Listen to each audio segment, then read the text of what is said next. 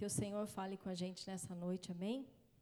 Existe uma coisa maravilhosa que é a gente pertencer a um Deus tão glorioso, tão poderoso e tão maravilhoso, que é a gente pode estar da maneira que a gente for, da maneira que a gente estiver. A gente pode estar alegre, a gente pode estar triste, a gente pode estar da maneira que a gente for. É impossível você entrar na presença de um Deus como o nosso e sair da mesma maneira. Amém? Eu creio que essa noite Deus quer restaurar muitas coisas na nossa vida, na nossa igreja, na igreja dele. Amém? Eu creio que essa noite é uma noite de restauração. Vamos orar? Pai querido, nós estamos aqui, Senhor Jesus, porque o Senhor nos resgatou do lodo, da lama, do pecado e nos deu, Senhor Jesus, o céu de presente, Deus, a vida eterna, Deus, e nós te somos muito gratos por isso, Pai. Que o Espírito Santo que habita em cada um de nós nessa noite, Pai, possa falar e trabalhar no coração de cada um aqui, Pai, em nome de Jesus. Eu clamo, Senhor Jesus, para que caia por terra toda a incredulidade, toda, Senhor Jesus, todo, Senhor Jesus, o espírito contrário ao teu espírito, que caia por terra em nome de Jesus. Que teu Espírito Santo trabalhe na nossa vida nessa noite, Deus, não só nos dando o conhecimento da tua palavra, mas nos dando o conhecimento de quem é o Senhor na nossa vida, Pai. De quem o Senhor tem sido, de tudo que o Senhor tem feito em nós. Em nome de Jesus. Amém. Queria ler com vocês Hebreus 12, do versículo 7 ao versículo 11.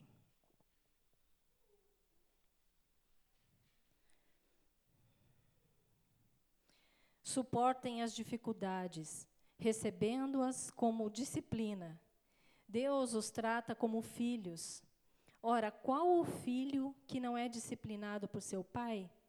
Se vocês não são disciplinados e a disciplina é para todos os filhos, então vocês não são filhos legítimos, mas sim ilegítimos. Além disso, tínhamos pais humanos que nos disciplinavam e nós os respeitávamos. Quanto mais devemos submeter-nos ao Pai dos Espíritos, para assim vivermos. Nossos pais nos disciplinavam por curto período, segundo lhes parecia melhor, mas Deus nos disciplina para o nosso bem, para que participemos da sua santidade. Nenhuma disciplina parece ser motivo de alegria no momento, mas sim de tristeza. Mais tarde, porém, produz fruto de justiça e paz para aqueles que por ela foram exercitados. Amém?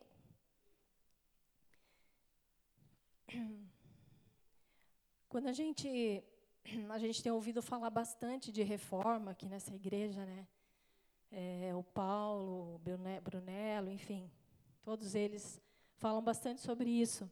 E tem uma coisa que acontecia naquela época da reforma, antes, na verdade, da reforma, que é, é as pessoas elas estavam vivendo uma religiosidade muito grande. A igreja ela tinha se perdido nisso. Existiam muitos rituais, existiam muitas vendas de coisas ditas sagradas. É, naquela época, eles vendiam pedaços de madeira e diziam que era da cruz de Cristo. Nada, né, ninguém lembrou nada do que acontece hoje em dia, né? As coisas parece que se repetem e as coisas têm vindo para para nós, parece que da mesma forma naquela época. E daí veio a reforma. Os reformadores queriam nada mais do que a igreja se voltasse de novo para a palavra, para a fé, para a graça. Amém? É, existem algumas coisas que Deus, eu creio, e tem orado por isso, e nós temos visto isso acontecer, que Deus quer restaurar na igreja dele. E eu entendo que sem elas, essas coisas que Deus quer restaurar, tudo que a gente fizer para Ele dentro da igreja nada mais será do que pura religiosidade. Muitas, quando a, quando a gente se converte e começa a vir e começa a fazer parte de ministérios e começa a se envolver com a igreja, a gente vai perdendo algumas coisas. Vir no culto passa a ser até um ritual, um encontro social.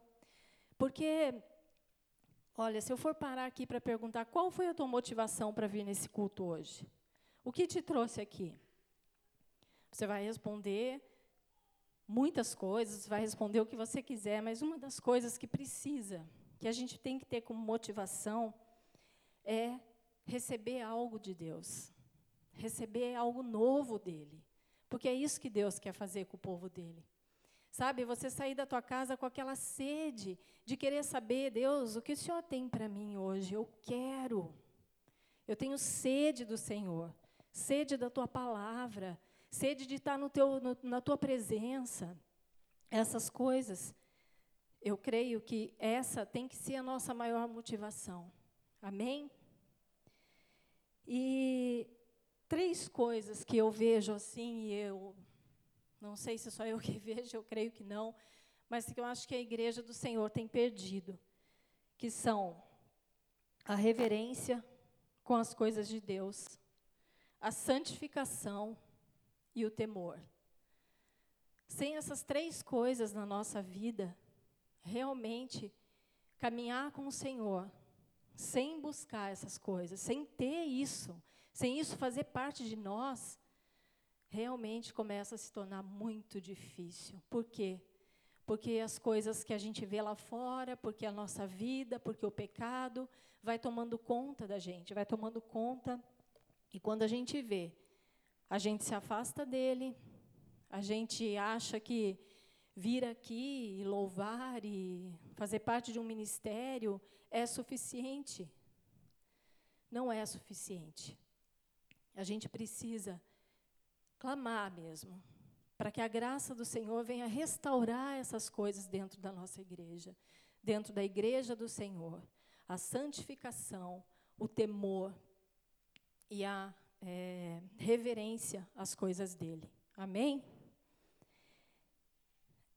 Se a gente tem na nossa vida, na nossa, na nossa vida, assim, um relacionamento com Deus profundo, é, e a gente parar para ver o tamanho da glória dele, a gente pode conseguir, sabe, ter uma vida que honre ao Senhor, uma vida que, que faz com que a gente faça as coisas para Ele com zelo, sabe, buscando a santidade no serviço para Ele. Porque, como o Brunello falou, essas paredes aqui, isso aqui não quer dizer nada. Nada. O que faz esse lugar aqui ser santo é eu, é você, é cada um de nós. O que faz a tua casa ser santa é a tua presença. É a justificação de Cristo na nossa vida. É isso, é isso que faz com que aonde você pise seja um lugar santo. Amém? Essas coisas, sabe, de você honrar o Senhor e buscar a santificação e, sabe, e ter temor a Ele. Só é possível se você tem uma vida de oração e uma vida de contemplação. Uma vida onde você possa parar e começar a perceber, sabe, as coisas que Deus faz, quem é Deus, Assim você pode começar a pensar, Deus, o Senhor é grande demais. Sabe, para você vir aqui na frente, falar da palavra dele, para você subir aqui e ministrar, para você fazer qualquer coisa dentro do reino dele, a graça dele vai fazer com que você possa fazer isso, porque nós não somos dignos de nada. Mas é justamente isso que deve ser a motivação do nosso coração para procurarmos ter uma vida que agrade ao Senhor. Uma vida de busca, uma vida onde as coisas do Senhor precisam ser restauradas. A gente pega aquelas coisas que são dele e a gente trata como coisas comuns, banais, coisas que não têm valor. A igreja do Senhor tem vivido isso. E isso eu creio que é lamentável. Eu creio que nós precisamos nos dobrar, sabe? E nos render mesmo e pedir perdão, perdão para ele. Porque Deus, ele precisa, sabe? Que a gente comece a reconhecer verdadeiramente ele na nossa vida. Não a fazer de conta que a gente reconhece. Amém? Quando a gente Oi. Melhorou? Nosso relacionamento com Deus é algo assim que eu penso que é a base de toda a nossa história com Ele. Mas quando eu falo de relacionamento com Deus, eu não estou falando do relacionamento de você vir na igreja uma vez por semana. Estou falando de você, sabe, se dobrar e conhecer a Deus, a orar, a buscar, porque se não for através da palavra dele, em oração, como que a gente vai conhecer? Eu tenho certeza que aqui, né, nós, todos nós temos alguém que é famoso, muito famoso, principalmente, né, a galera que gosta de banda, que você sabe tudo do cara. Você sabe tudo. Você sabe o que horas o cara toma banho, você sabe que horas que o cara come, você sabe quando que ele troca de guitarra, você sabe quando ele vai compor uma música porque ele está inspirado. A gente é assim, a gente acompanha, a gente sabe. E daí o que, que acontece? O cara é famoso, você conhece ele, mas você conhece ele só de ouvir falar. Você, se ele vier aqui, você vai reverenciar ele, mas por quê? Porque você ouviu falar dele. E às vezes a nossa vida com Deus é assim. A gente se contenta naquilo que a gente ouve falar dele aqui no púlpito. Aquilo que a gente ouve falar dele na TV, sei lá. Porque é, é muito fácil a gente viver de púlpito. É muito fácil. A gente vem aqui no domingo, ouve uma palavra, e daí daqui a gente sai, a gente vai embora e a nossa Bíblia fica lá mofando a semana inteira, o nosso joelho não tem nenhum calinho, né? Tá tudo bem. Você passa a semana, daí vem no outro domingo, se enche de novo, vai embora. Mas isso é suficiente para você? Isso tem sido suficiente para você? Isso tem feito com que você mude o teu caráter, a tua vida, o teu posicionamento diante das dificuldades?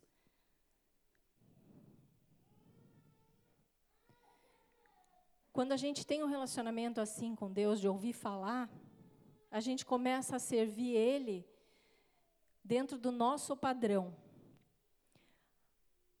E isso é muito perigoso. É muito perigoso. Porque a gente acaba fazendo as coisas para Deus relaxadamente. E não é assim que tem que ser. As coisas para Deus têm que ser as melhores. As coisas para Deus têm que ser as coisas mais puras, as de mais qualidade. Eu não estou falando, e entendam o que eu estou dizendo, que agora você tem que ser puro, nunca mais pecar para servir a Deus. Não. Mas eu acho que o que a gente precisa parar é de falar assim, ó. Eu vou falar uma frase aqui que todo mundo já falou, eu falo, todo mundo falou. Deus conhece meu coração. Eu vou ali, eu deito na lama, rolo. Enfio a cabeça no buraco, vou bem no fundo. Mas Deus conhece o meu coração e Ele sabe que eu não queria fazer isso. Claro, quem que vai querer fazer isso? Não, a gente não quer. Mas sabe, a diferença é você ir lá, eu ir lá, rolar, deitar, me lambuzar no pecado e sair de lá com arrependimento no coração. Sabe aquele arrependimento que te traz um peso tão grande, um arrependimento que você não consegue não consegue chegar na presença de Deus e erguer os olhos para Ele. Quem já não passou por isso aqui? Quem já não passou? E é esse arrependimento que a igreja precisa resgatar. A igreja precisa trazer isso de volta. A gente precisa se arrepender. Porque a graça do Senhor, ela está à disposição de todos nós. E é uma graça imerecida. Ela é imerecida. Só que essa graça, ela tem que vir para a nossa vida trazendo transformação, trazendo posicionamento, sabe? A gente precisa vestir a camisa, a gente precisa se posicionar. A gente não tem mais como deitar e rolar e vir aqui e continuar, sabe, fazendo as coisas para Deus como se nada tivesse acontecendo. Sabe por quê? Porque a gente vai morrer. Porque vai chegar uma hora que você não vai mais suportar e eu não vou mais suportar. Eu não vou mais suportar, porque eu não consigo. Como que eu vou viver uma vida assim? Aonde que está o meu temor, a minha reverência, a minha honra para esse Deus? Aonde que, onde que eu guardo tudo isso? Lá em Êxodo 32, no, a partir do versículo 4, olha lá o que, que acontece. Quando a gente pega é, Deus e a gente começa a servir Ele dentro dos nossos padrões dentro da falta de santificação, da falta de temor, da falta de honra, da falta de tudo isso. Lá em Êxodo 32, a partir do versículo 4, olha o que, que acontece com aquele povo.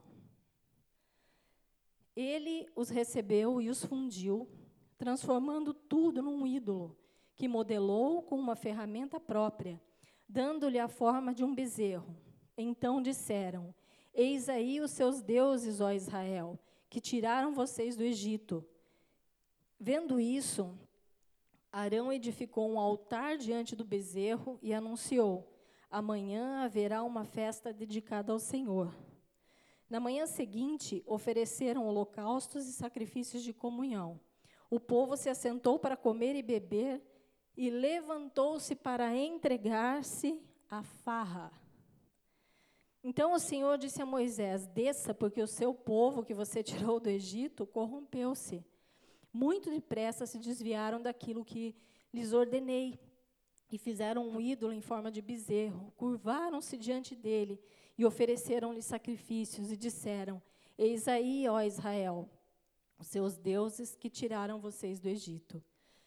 Quando é, eles fazem esse, essa imagem desse bezerro, em nenhum momento eles deixaram de, de glorificar a Deus.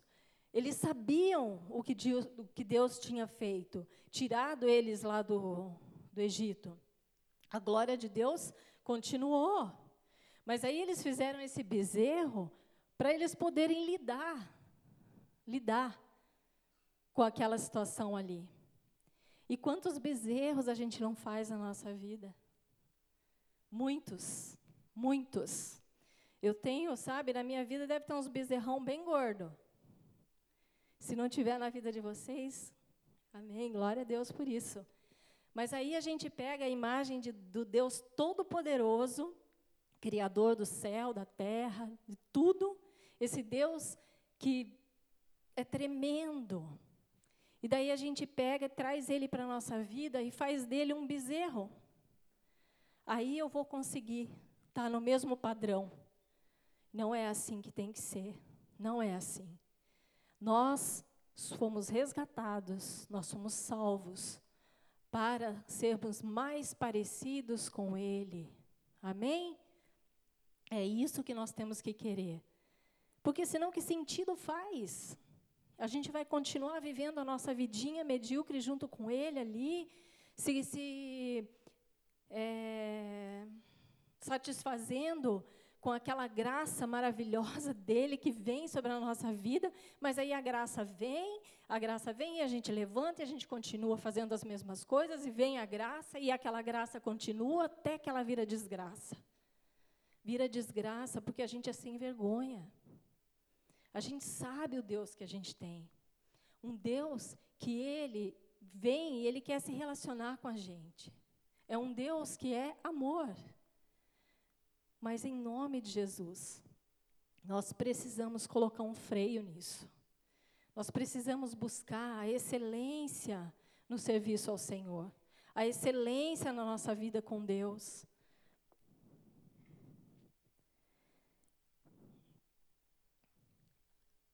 Uma coisa que a gente sabe, e nós temos o privilégio aqui, na Gólgota, vou falar daqui, porque eu não conheço outras igrejas, né?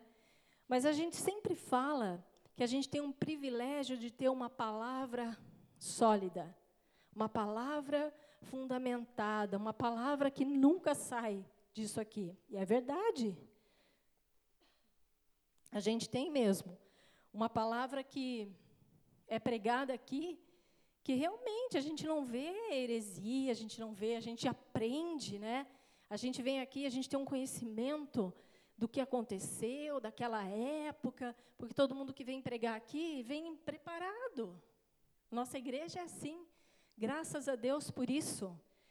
Só que, ponto. Toda essa palavra que a gente tem recebido aqui, o que, que ela tem feito na nossa vida? Aonde que ela tem nos levado? O que, que ela tem causado? Sabe, o que, que ela tem transformado na tua vida, na minha vida? Vamos ler lá em Hebreus 4, é, 12.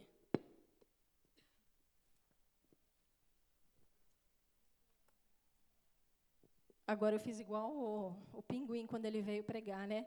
Tirou o negócio aqui do meio, agora não sabe onde está. Tá, vamos lá em Hebreus 12.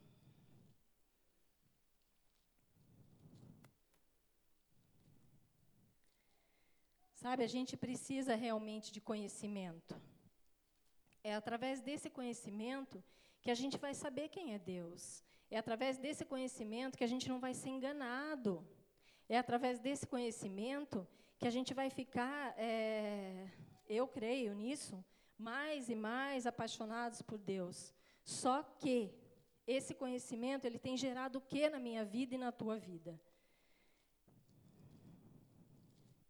Acho que na minha Bíblia não tem Hebreus. Brincando, gente. Tá, Hebreus 4. Não. Hebreus do 4, 12. Que fala da palavra. Obrigada. Olha o que, que fala aqui em Hebreus 4, 12.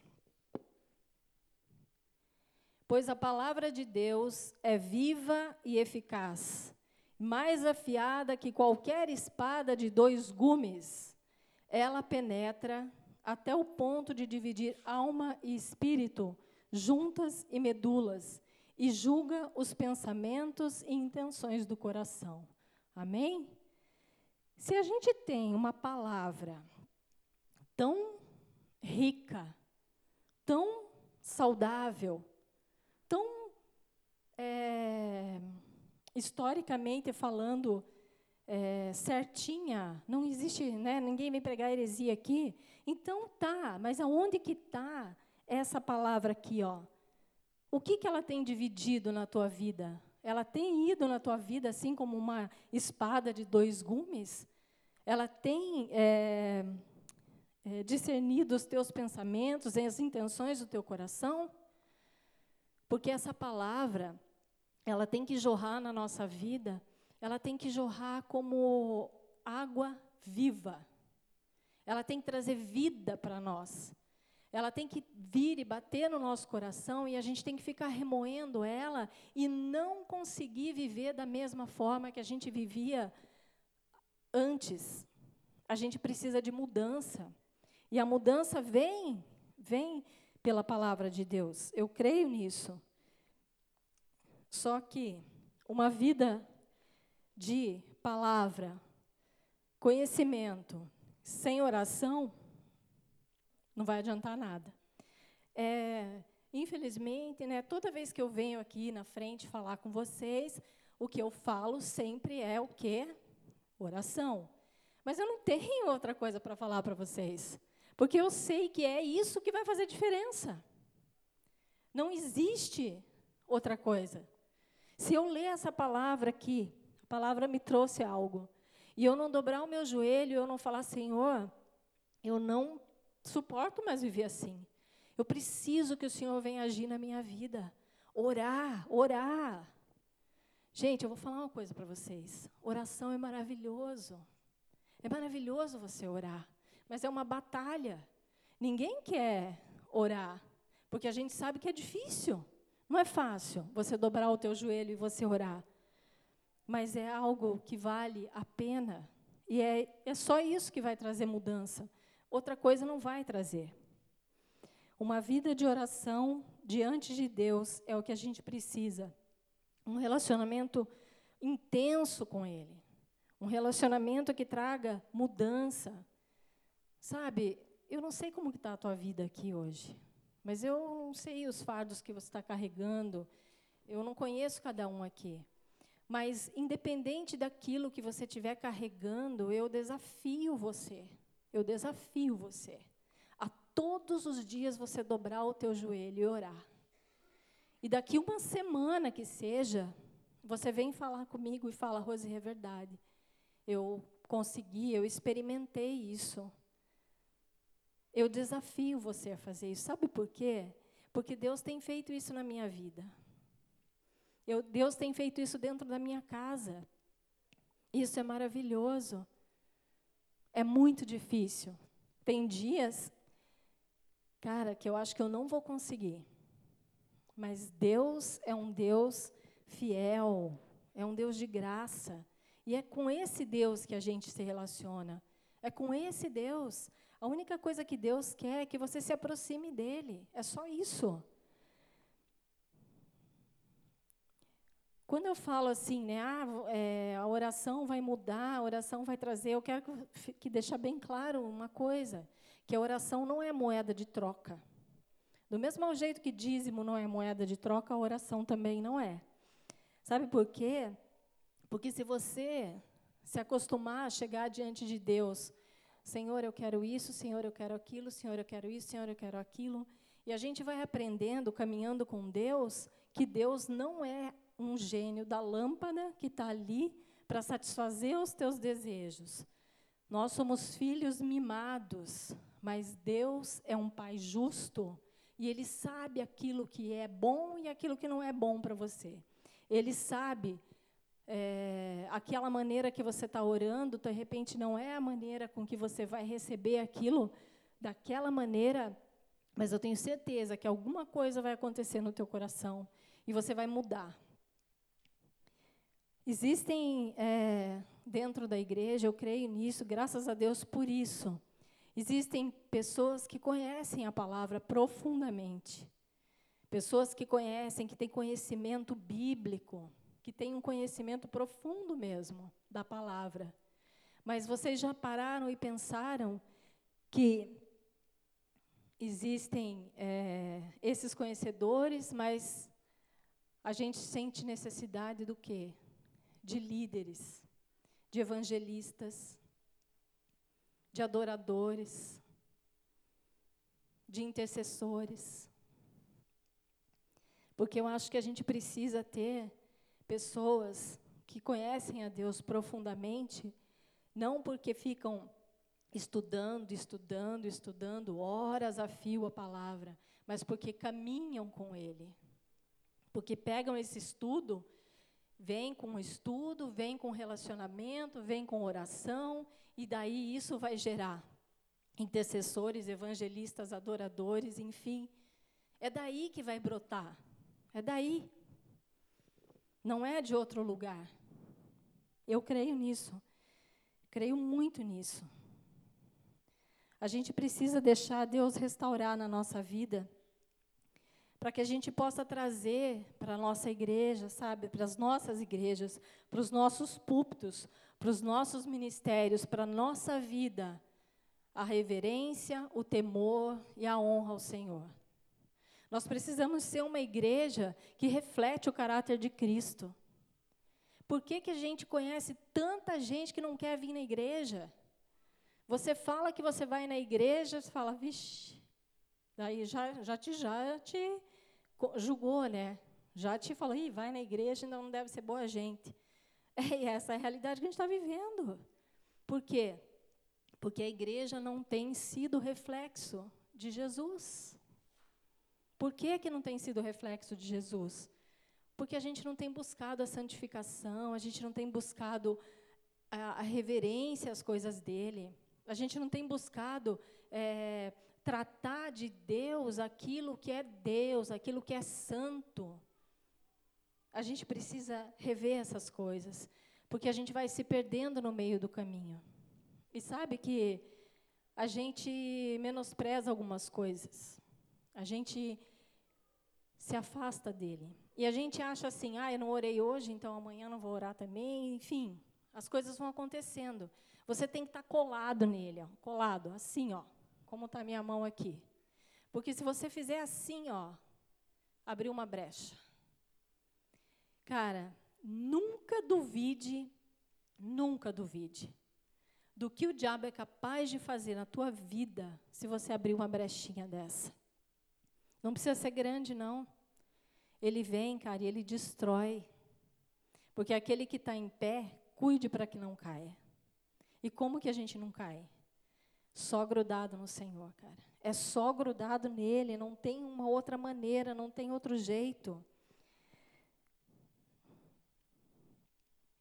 Deus, ele sempre quis andar com a gente, ele sempre quis andar com o homem. Quando a gente pega a palavra de Deus e a gente vai desde o início lá e lê a Bíblia inteira, o que, que a gente vê? A gente sempre vê um Deus que quer se relacionar com a gente, um Deus que quer ter um relacionamento com o homem.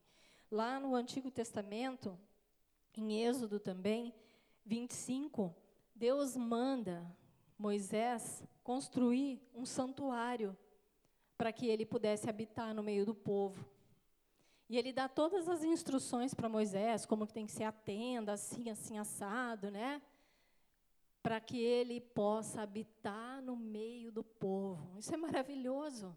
Imagina um Deus desse tamanho, dessa grandiosidade, vir e querer se relacionar comigo, com você, a gente do tamanho que a gente é, o cocozinho que a gente é.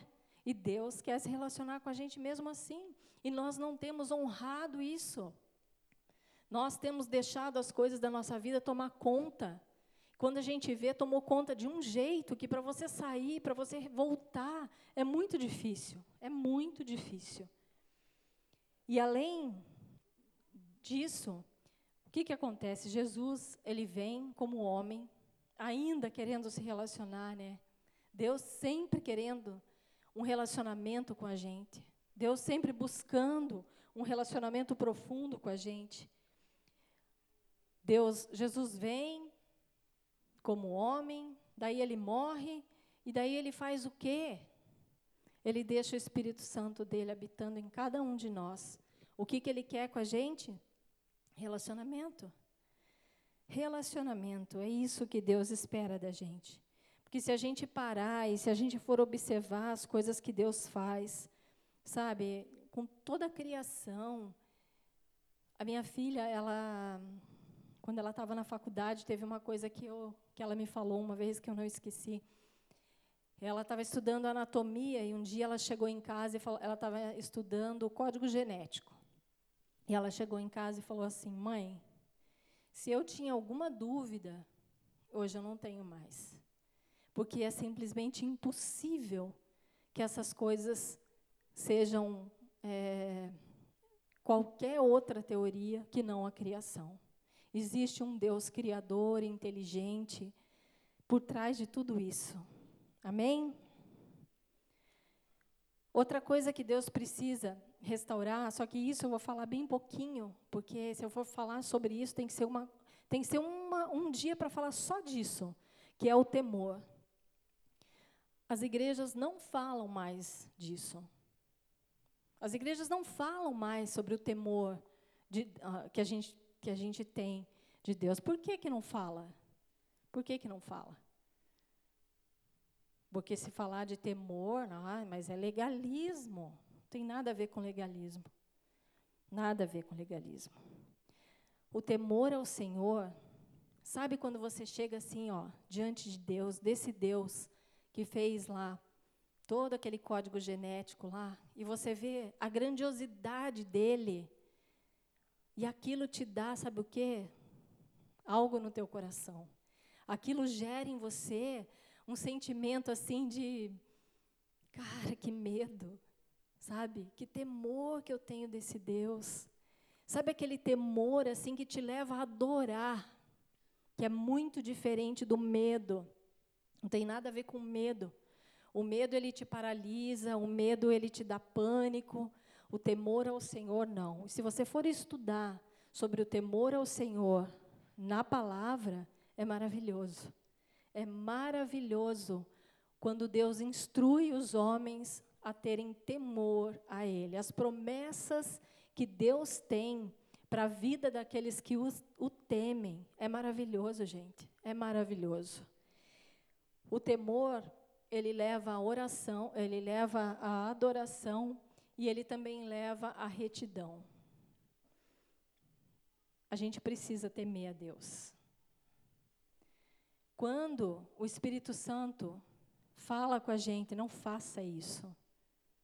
Cara, a gente tem que ter um mínimo de temor ali. Um mínimo de temor. E não passar por cima. Vai resistir, não vai, vai cair, mas vai se levantar e vai ser restaurado, mas sempre com esse temor, sabe? Viver sob esse temor do Senhor, para que isso leve uma igreja a ser reverente a Deus, uma igreja a ser, é, a procurar fazer as melhores coisas para Ele, sabe? O temor ao Senhor nos leva ao arrependimento também.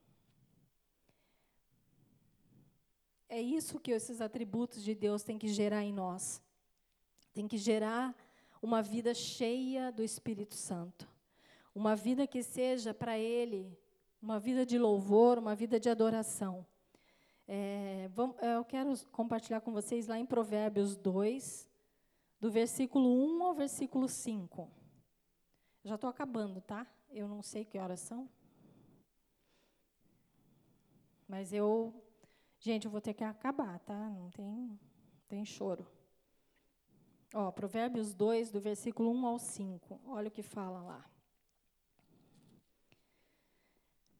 Meu filho, se você aceitar as minhas palavras e guardar no coração os meus mandamentos, se der ouvidos à sabedoria e inclinar o coração para o discernimento, se clamar por entendimento e por discernimento gritar bem alto, se procurar a sabedoria como se procura prata e buscá-la como quem busca um tesouro escondido, então você entenderá o que é temer o Senhor e achará o conhecimento de Deus. Cara, isso é muito, muito massa. Muito massa. Porque Deus tem tesouros escondidos para nós. Deus tem coisas que a gente nem imagina. E como que a gente busca isso? Através da sabedoria dele. O que temer o Senhor achará o conhecimento de Deus. Isso é muito legal, cara. E um versículo que eu quero também ler com vocês é no Salmo 25, 14. Mas esse versículo, eu quero que vocês prestem bastante atenção. E pega esse versículo e guarda ele, mas guarda ele assim, sabe, como algo precioso, precioso que Deus está falando para você nessa noite. Porque quando Deus ministrou isso aqui, na minha vida, eu falei, Senhor, como cada dia a gente pode se surpreender com Deus. Como Ele pode se mostrar para nós. Tá, Salmo 25, 14. Olha o que, que ele fala.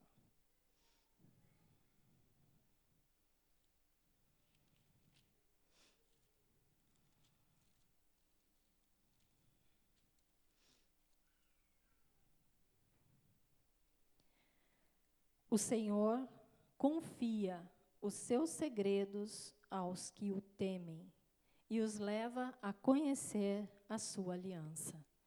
Cara, isso é muito maravilhoso. Isso é tremendo.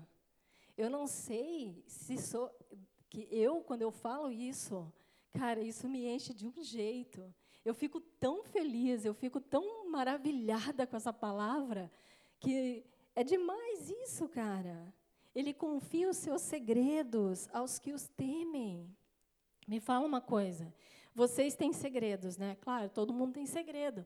Mas para quem que você confia? Ó, quatro minutos, estou acabando, tá? Mas para quem que você confia os teus segredos? Para quem que você confia? Para quem que você chega diante da pessoa e fala, está acontecendo isso, isso, isso? Você não confia os teus segredos, você não compartilha os teus segredos com pessoas que são conhecidas, com alguém que você conversa de vez em quando. Você compartilha os teus segredos com amigos íntimos. Você compartilha os seus segredos com aqueles que estão junto com você ali, ó, todo dia. Que você pode chegar, deitar tua cabeça, sabe, no ombro, chorar, que você pode rir, vocês entendem que é o, é o que Deus faz com a gente? Deus, ele não vai confiar os segredos dele a pessoas que vão diante dele de vez em quando. Deus, ele vai confiar os segredos dele a pessoas que buscam ele com toda a intimidade, com um coração quebrantado, com um coração sedento de conhecer quem é esse Deus. Deus, ele quer ter um relacionamento com a gente, sempre quis. A palavra mostra isso do começo ao fim. Mas os segredos dele, ele só vai contar para os amigos íntimos dele. Eu tenho certeza que aqui nessa igreja existem pessoas que têm dons que não contam para ninguém, porque tem medo, porque tem receio, porque nós somos uma igreja muito racional na palavra, amém por isso. Mas eu vou falar uma coisa para você. Não enterre os teus dons por causa disso. Se você tem vivido experiências com Deus, se Deus tem falado com você em sonhos, se Deus tem se revelado para você na palavra, fala, fala. Isso é dom, isso é Deus se relacionando com você. A gente não precisa ser uma igreja fria. A gente não precisa. Eu não estou falando de sapatinho de fogo, eu não estou falando nada disso. Eu estou falando, sabe do quê? De uma palavra que traz vida. Uma palavra que traz transformação. Isso é o sapatinho de fogo. O sapatinho de fogo não é mais nada além disso. É você ter uma vida que vai gerar outras vidas, uma vida que vai gerar no teu irmão bênçãos. Isso é o sapatinho de fogo. É você ter intimidade com Deus a ponto dele contar para você os segredos dele. Em toda a Escritura, Deus chama de amigo do, dois homens, foram chamados de amigos de Deus, que foi Abraão e Moisés. Eles foram chamados de amigos de Deus. E se você vai ler a história deles, eles eram homens tementes a Deus. Eles pecavam, eles é, eram homens como eu e você, pessoas comuns, mas eles eram tementes a Deus. E eu creio mesmo, eu creio em nome de Jesus, eu creio que Deus quer restaurar na igreja, no reino, nas coisas dele, a santificação, a reverência e a honra. Amém? Eu, eu quero só. Eu vou contar uma coisa para vocês. Que caia por terra agora toda a falta de, de fé, em nome de Jesus. Quando eu.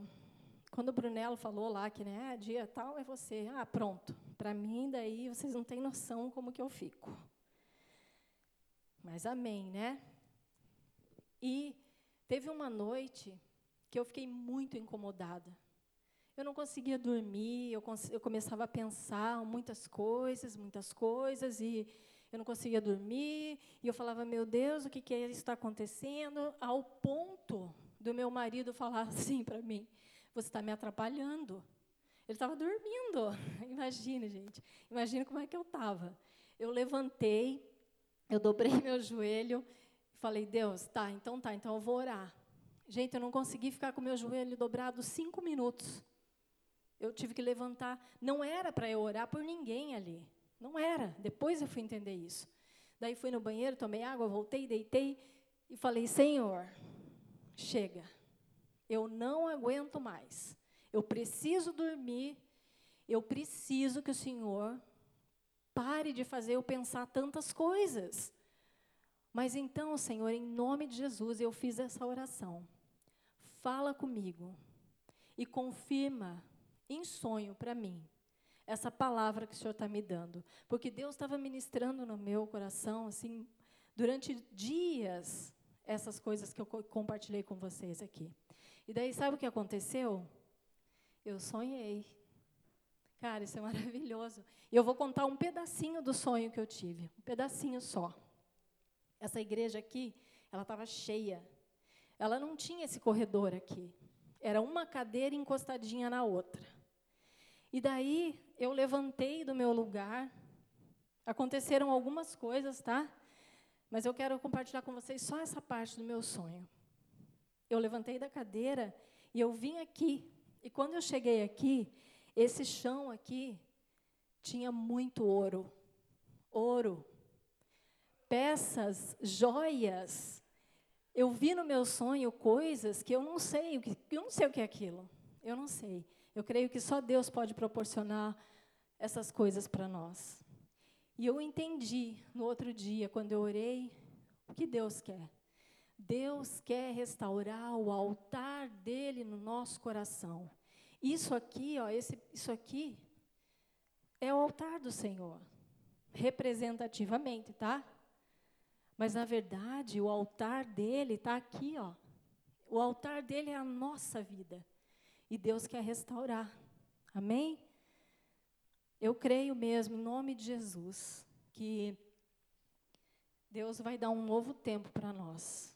Eu quero muito isso na minha vida. E eu espero que vocês também queiram. Por isso, nessa noite, eu quero convidar você, sabe? A abrir o teu coração. A deixar que essa palavra, que ela crie, sabe, raízes ali que ela leve alguma coisa, alguma transformação para você. Porque Deus, ele tem muito, muito, muito, muito mais abundantemente para nos dar do que a gente pensa. E quando eu falo em nos dar, eu não estou falando de nada material, eu estou falando de vida com Deus. Amém? Dobra a tua cabeça, vamos orar. Pai, em nome de Jesus, eu quero te louvar, Deus. Sabe, Deus, eu quero te agradecer porque o Senhor é um Deus, Pai, que sempre nos leva a recomeços, Pai. O Senhor é um Deus, Deus, que faz com que a gente pare, pense, reflita na nossa vida e que a gente recomece, sempre recomece com o Senhor. Obrigada porque o Senhor é um Deus de relacionamento e o Senhor tem buscado esse relacionamento, Deus, com cada um de nós. Pai, em nome de Jesus, eu quero declarar nessa noite, Deus, que nós, como igreja, precisamos da tua restauração. Restaura, Senhor Deus, o teu altar na nossa vida. Que nós sejamos, Senhor Deus, o teu altar, cheio de reverência ao Senhor, cheio, Senhor Deus, de honra ao Senhor e tudo aquilo que o Senhor tem colocado nas nossas mãos. Pai, em nome de Jesus, Deus, Restaura na nossa vida, Pai, o arrependimento genuíno daquilo que a gente faz e não te agrada. Deus, em nome de Jesus. Nós precisamos do Senhor como igreja, nós precisamos do Senhor como pessoas, Deus. Eu creio, Deus, que o Senhor quer realmente falar com o teu povo. E eu quero clamar que o teu Espírito Santo incomode a cada um aqui, dentro dos seus dons, dos seus talentos, a procurar santificação, a procurar ter uma vida que agrade ao Senhor, Pai. Em nome de Jesus, não permita, Deus, que os nossos pecados enterrem os nossos talentos, que os nossos pecados enterrem, Senhor Jesus, aquilo que o Senhor tem trazido para nós, aquilo que o Senhor quer fazer na nossa vida. E nos dá, Senhor Deus, muito, muito, muito mais abundantemente do que aquilo que a gente pensa, do que aquilo que, que a gente espera, Deus, porque é assim que o Senhor faz na nossa vida. Nos ajuda, Senhor Deus, nos ajuda, que a gente possa refletir, Deus, o teu caráter, Pai, em nome de Jesus. Amém.